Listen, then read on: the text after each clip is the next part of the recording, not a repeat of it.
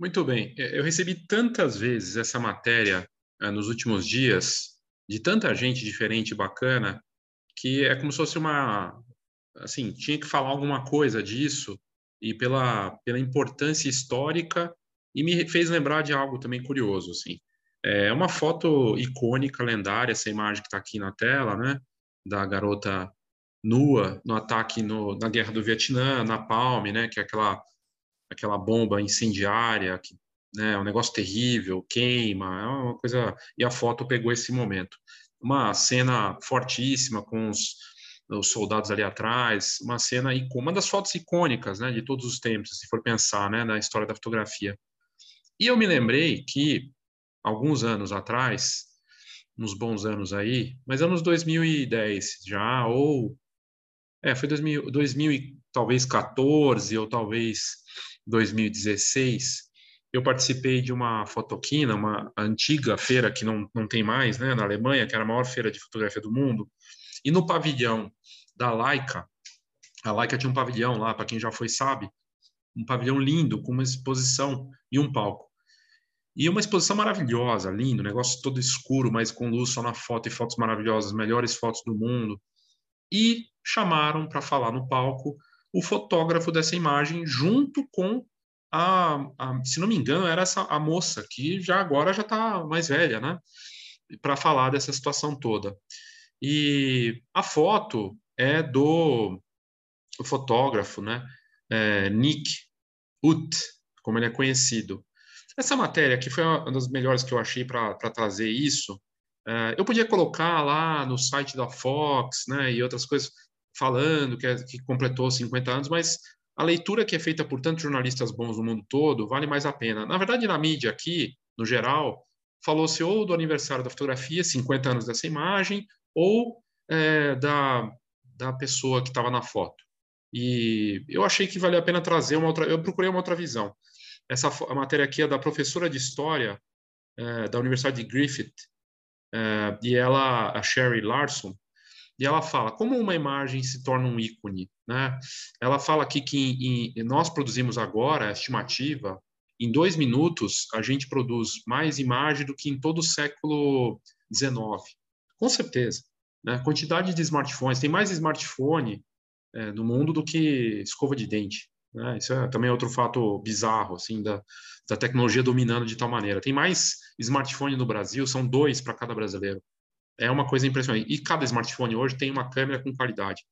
Então, é, só que a profusão de imagens faz com que a fotografia, ao mesmo tempo, ela perca valor, na minha visão. A fotografia digital, ela virou uma moeda que ela serve para vender smartphone, para as plataformas e tudo mais, mas a fotografia digital, eu, eu, coloquei um conteúdo aqui, não faz tanto tempo, que a tendência do valor da fotografia digital, do jeito que está indo, é ser grátis ou vai ser grátis ou vai ser super caro. Não vai ter meio termo. Então, quem está no meio termo, e, e a maioria, uh, embora tenha gente falando que não, a maior parte hoje está no preço barato, né? É uma guerra pelo menor preço que vai levar ao valor zero. Mas, no meio de tanta coisa, e num tempo em que era a fotografia analógica, e já se gerava muita foto, né, mas não nessa dimensão que nós temos hoje, criar uma imagem, uma imagem pode ter um valor histórico e se tornar icônica, lendária, como essa imagem. E não é uma imagem fácil, não é uma imagem, é, é uma imagem traumatizante, né? forte. Então, é, ela se tornou tão poderosa que ela simboliza, como diz o texto, o horror da guerra e ela ajuda a, a, a mobilizar um sentimento anti-guerra em um momento que a gente passou de 100 dias da guerra da Ucrânia. Eu trouxe um conteúdo aqui soldado que, um pouco antes de ser preso, fez, estava fazendo os registros, ainda fez mais alguns registros, né? Um deles com uma luz pegando um soldado colega ucraniano lá em Mariupol, né? Naquela usina que o pessoal ficou até o finalzinho lá. Uh, então, no último dia 8, ou seja, ontem, no momento que eu estou gravando aqui, marcou seu aniversário de 50 anos desde que o fotógrafo da Associated Press, o Jung Kong, Nick Ut, capturou uma das imagens mais definitivas da Guerra do Vietnã na Palm Acidental. A fotografia em preto e branco foi reproduzida e continua a sobreviver na memória coletiva. E a pessoa sabe, não sabe o nome do, do, do fotógrafo e nem quem está naquela foto, se ela está viva, o que aconteceu. Apesar dessa idade, 50 anos, meio século, ela continua mantendo essa capacidade de chocar a gente, ainda mais no momento de guerra e depois de dois anos, mais de dois anos de pandemia. Uma garotinha nua correndo diretamente em direção ao espectador, inclinada ligeiramente para frente, seus braços um pouco para fora do corpo, a proximidade com a lente da câmera é um endereço direto para o espectador. Agonia e terror inequívocos. E aí fala aqui, daquela, daquele momento, né, na batalha em andamento na Vietnã do Sul, entre o exército sul-vietnamita e os Vietcongs. E vários jornalistas se reuniram nos arredores da vila de Trang Bang, que havia sido ocupado pelas forças norte-vietnamitas. Aviões sul-vietnamitas voaram e lançaram quatro bombas de napalm. Napalm é uma, é uma, uma, uma bomba é, que ela solta uma, é uma bomba incendiária, né? um negócio que pega e, e, quando pega na pessoa vai derretendo, um negócio terrível. Alguns momentos depois, um grupo de sobreviventes aterrorizados, incluindo crianças, eh, estavam correndo pela fumaça e descendo a estrada em direção ao grupo de jornalistas. Em primeiro plano imediato, à esquerda, há um garoto gritando, de terror. Uh, à direita, de mãos dadas, mais duas crianças estão correndo. O olho do espectador se move inquieto em torno da fotografia, procurando detalhes. Um fotógrafo recarrega o filme em sua câmera. A gente está vendo aqui, ó. E aqui, uma criança, uma com desespero, carrega, puxando a outra. De mãos dadas, duas crianças estão correndo. Um fotógrafo recarrega, recarrega o filme em sua câmera. A foto também do Nick Wood. Os soldados estão andando casualmente atrás das crianças, meio indiferentes ao que está acontecendo ali. Você vê que não tem muito, olha para trás, coisa e tal, né? A justa posição é impressionante, levanta o registro emocional da fotografia. Espera-se que os soldados ajudem e prestem assistência. A imagem tem uma textura granulada muito diferente da suavidade da fotografia digital contemporânea. A fotografia analógica traz isso, né? A profundidade de campo é truncada devido à tela da fumaça. Sem horizonte para oferecer descanso, o olhar do espectador é forçado a voltar para a garotinha. Eu não tinha reparado essa leitura, isso é fascinante. Realmente, depois de tirar as fotos, Ut conseguiu levar a menina para um hospital, local onde recebeu tratamento para as queimaduras. Ou seja, ele ajudou, né? Como fotojornalista ali, ele tem, eh, já vi jornalista falando que você não interfere, coisa e tal, mas numa situação dessas, né, que é o horror do horror, aos poucos começaram a surgir detalhes em torno das crianças. O nome da menina era Phan Thi Kim Puk, e ela tinha nove anos. Ela estava escondida com sua família e outros membros da aldeia. Ela rasgou suas roupas quando, quando elas pegaram fogo nessa, nesse ataque. Tá aqui a menina e outra criança chorando, desesperada. Informalmente conhecida como Napalm Girl, garota Napalm, a imagem confrontante quase não chegou ao resto do mundo. Inicialmente, a fotografia foi rejeitada pela Associated Press, que é uma das agências de imagem mais famosas até hoje do mundo, por causa da nudez da garota, porque ela está nua. Jornais são obrigados a por convenções rigorosas e a nudez frontal foi considerada uma violação de decoro. Algumas horas depois, essa decisão foi anulada por Horst Fass, editor-chefe de fotos da Associated Press no Vietnã, e a fotografia foi reproduzida por jornais do mundo todo. E aí aqui fala que a, a Vietnã foi a primeira guerra mundiática.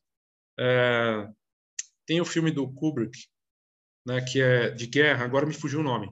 E é um filme espetacular, assim, Nascido para Matar, voltou. Nascido para Matar traz essa ideia, essa história é, de um deles que é fotógrafo e é um dos melhores filmes de guerra de todos os tempos. O pessoal fala do Resgate do Soldado Ryan, né?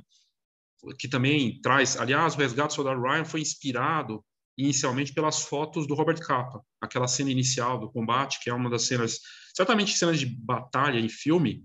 Aquele começo do Resgate do Soldado Ryan é uma das coisas mais espetaculares, tristes e ao mesmo tempo fortes, e provavelmente mais próximo de uma guerra que a gente poderia ver numa tela.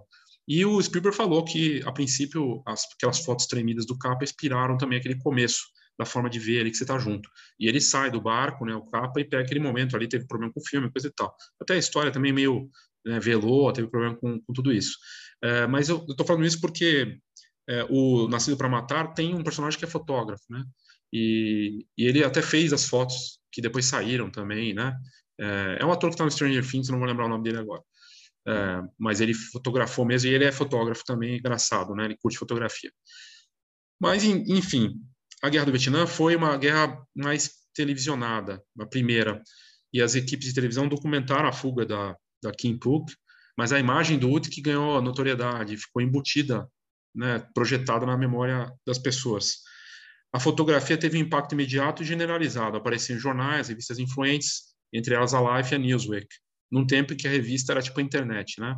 Seu lugar na história do fotojornalismo foi assegurado quando ganhou o prêmio Pulitzer de fotografia, que é um prêmio de jornalismo também muito importante, o mais importante do mundo, e a World Press Photo, maior premiação de fotografia do mundo em 73. Como a história, como o historiador de arte Julian Stalabras observou, pouquíssimas vítimas de napalm chegaram ao hospital. Foi a ampla circulação da fotografia de Uth que levou Kim Puk a receber o tratamento médico avançado depois que salvou a sua vida. E aí aqui o a Kim Puk sendo é, visitada pelo fotógrafo é, em 73, né, ali já no tratamento. E ele acompanhou ela, do que eu me lembro nessa feira, ela realmente estava lá com ele e eles se tornaram próximos, né? Ela se tornou é, a Kim, né, que foi fotografada, é, virou documentário, biografia e tudo mais. No livro Sobre a Dor dos Outros, Susan Sontag, que é uma das grandes, talvez a grande pensadora, uma das grandes pensadoras de fotografia, e assim, mais do que fotografia, mas ela fala muito de fotografia, né? Eu tive, tive a oportunidade de ler um dos livros dela. Ela argumentou que a fotografia pertence ao reino das fotografias que não podem ser postadas. Isso é muito interessante, né? Porque, de fato, é, ele, essa foto é tão impactante, transformou a guerra, transformou a vida desse fotógrafo, é, ficou marcada com uma imagem do horror da guerra e a vida dessa, dessa menina naquele momento e dessa mulher hoje. Nos 50 anos que se passaram, nossas, nossas atitudes em relação à fotografia mudaram, diz aqui a, o texto dela. Essa, é, é, muito bom esse texto dela aqui. Hoje, com a fotografia do telefone tão onipresente, a maioria de nós pode tirar imagens razoáveis. Nossa confiança no status de verdade da fotografia diminui. Isso pode ser, em parte, atribuído à onipresença do conteúdo das mídias sociais, que é regularmente embelezado, aprimorado, nas selfies e tudo mais, né? Em 2016, a fotografia voltou a ser notícia, dessa vez por violar as regras de censura do Facebook sobre nudez. De fato, teve isso, né? Postaram, se eu postar lá no Instagram agora, no Face, provavelmente vai ter algum problema. E uh, em 72, na Palme Acidental tornou-se a imagem que definiu a geração que capturou a futilidade da guerra no Vietnã. Quando voltamos nossa, nossa atenção para a Ucrânia, que esse texto é recente, talvez ainda seja muito cedo no conflito para uma fotografia emergir como símbolo icônico da resistência ucraniana à invasão, à invasão russa. Uh, mas eu trouxe aqui um conteúdo recente falando e mostrando algumas imagens fortes já. Uh, uma fotógrafa no começo da guerra pegou aquela família morta também, enfim. É um cenário. Guerra é isso, é desolador, um negócio muito forte. Aí encontrei essa outra, esse outro conteúdo que eu achei interessante uh, sobre a é, é uma outra outra matéria aqui, no Aventuras na História, e que traz a, a menina, né, a Kim Phuc, depois de 50 anos, como, conta como foi essa superexposição. Ela diz que a vida privada dela foi afetada. Ela não é a Napalm Girl, não é a garota Napalm. E ela quer deixar isso bem claro, né? É, e aí fala a mesma coisa, que é foto, coisa e tal. Mas em entrevista à CNN Internacional, ela relembrou uh, agora, dia 8, que a marca que marca esses 50 anos da foto, tirada de 72, que Nick mudou a vi minha vida para sempre com aquela fotografia notável. Mas ele também salvou minha vida. Depois de tirar a foto, ele largou a máquina, embrulhou-me num cobertor e levou-me ao médico. Sou-lhe eternamente grata. Mas ela também fala que o Kim também se recorda de um sentimento negativo acerca do fotógrafo, apenas naquela época. Também me lembro de odiá-lo às vezes. Crescia a detestar aquela fotografia. Pensava, estou nua. Por que, que ele tirou aquela foto? Por que, que eu era a única criança nua enquanto os meus irmãos e primos estavam vestidos? Eu sentia-me feia e envergonhada. E aí ela falou que essa vergonha foi duradoura e que tinha nove anos na época, ela se deparou com sua foto em vários locais. Na verdade, a foto estava no mundo inteiro e ficou para a história. O governo do Vietnã comunista usou a imagem em várias campanhas de propaganda para mostrar a crueldade do exército americano. Isso realmente afetou a minha vida privada, diz ela, dizendo que às vezes queria desaparecer, não apenas por causa dos seus ferimentos, mas também por conta do constrangimento, da vergonha sobre essa imagem. Tinha uma ansiedade, uma depressão horríveis. As crianças na escola fugiam de mim. Receava que nunca ninguém fosse me amar. Em 92, após eh, ela ter recebido, ela foi é, conseguiu asilo político no Canadá, ela escreveu um livro contando a história da experiência e criou a Kim Foundation International, uma organização que oferece ajuda a crianças de guerra. Foi nomeada embaixadora da boa vontade das Nações Unidas em 97 e desde então ela discursa no mundo todo sobre, sobre sua vida e o poder do perdão. Aliás, ela deve ter naquela naquele dia na, que eu estava na feira e ela palestrou, ela devia ter falado disso, né? Essa relação dela com, conturbada em relação a essa fotografia. A ideia de partilhar as imagens da carnificina, especialmente crianças, pode parecer insuportável, mas devemos enfrentá-las. É mais fácil esconder as realidades da guerra se não vemos as consequências, disse ela. E uh, isso aqui me fez lembrar, assim, primeiro assim, se, se uh, o Kim, se o, o, Nick não tivesse feito a foto, é, essa, essa imagem não teria o impacto que ela teve, a gente não teria essa imagem para ter esse impacto, né, da representatividade de uma guerra, de um, algo terrível. E, de repente, talvez ele não, sei lá, ele podia não ter conseguido clicar essa foto e ter ajudado da mesma forma, né? Mas ele garantiu o clique, lembrando que não tinha o digital. Então ele fez a foto e, sei lá, de repente, agora com a experiência dele, né? Ele sabia que tinha garantido ali, deve ter feito vários, vários daqueles momentos, vários daqueles lances duros ali, mas ao mesmo tempo ele, ele quebrou a questão do jornalista, né? Eu já vi isso no Profissão Repórter, o, o Caco também é, fala disso, né? O, o, enfim, sobre a intervenção do, do fotojornalista. Isso me fez lembrar daquela história que virou filme também, né? Do fotógrafo que ganhou o Pulitzer e que fotografa uma criança, acho que na África. Lembra dessa história? Tem urubu atrás e a criança morrendo de fome. Depois perguntaram para ele por que, que ele não ajudou.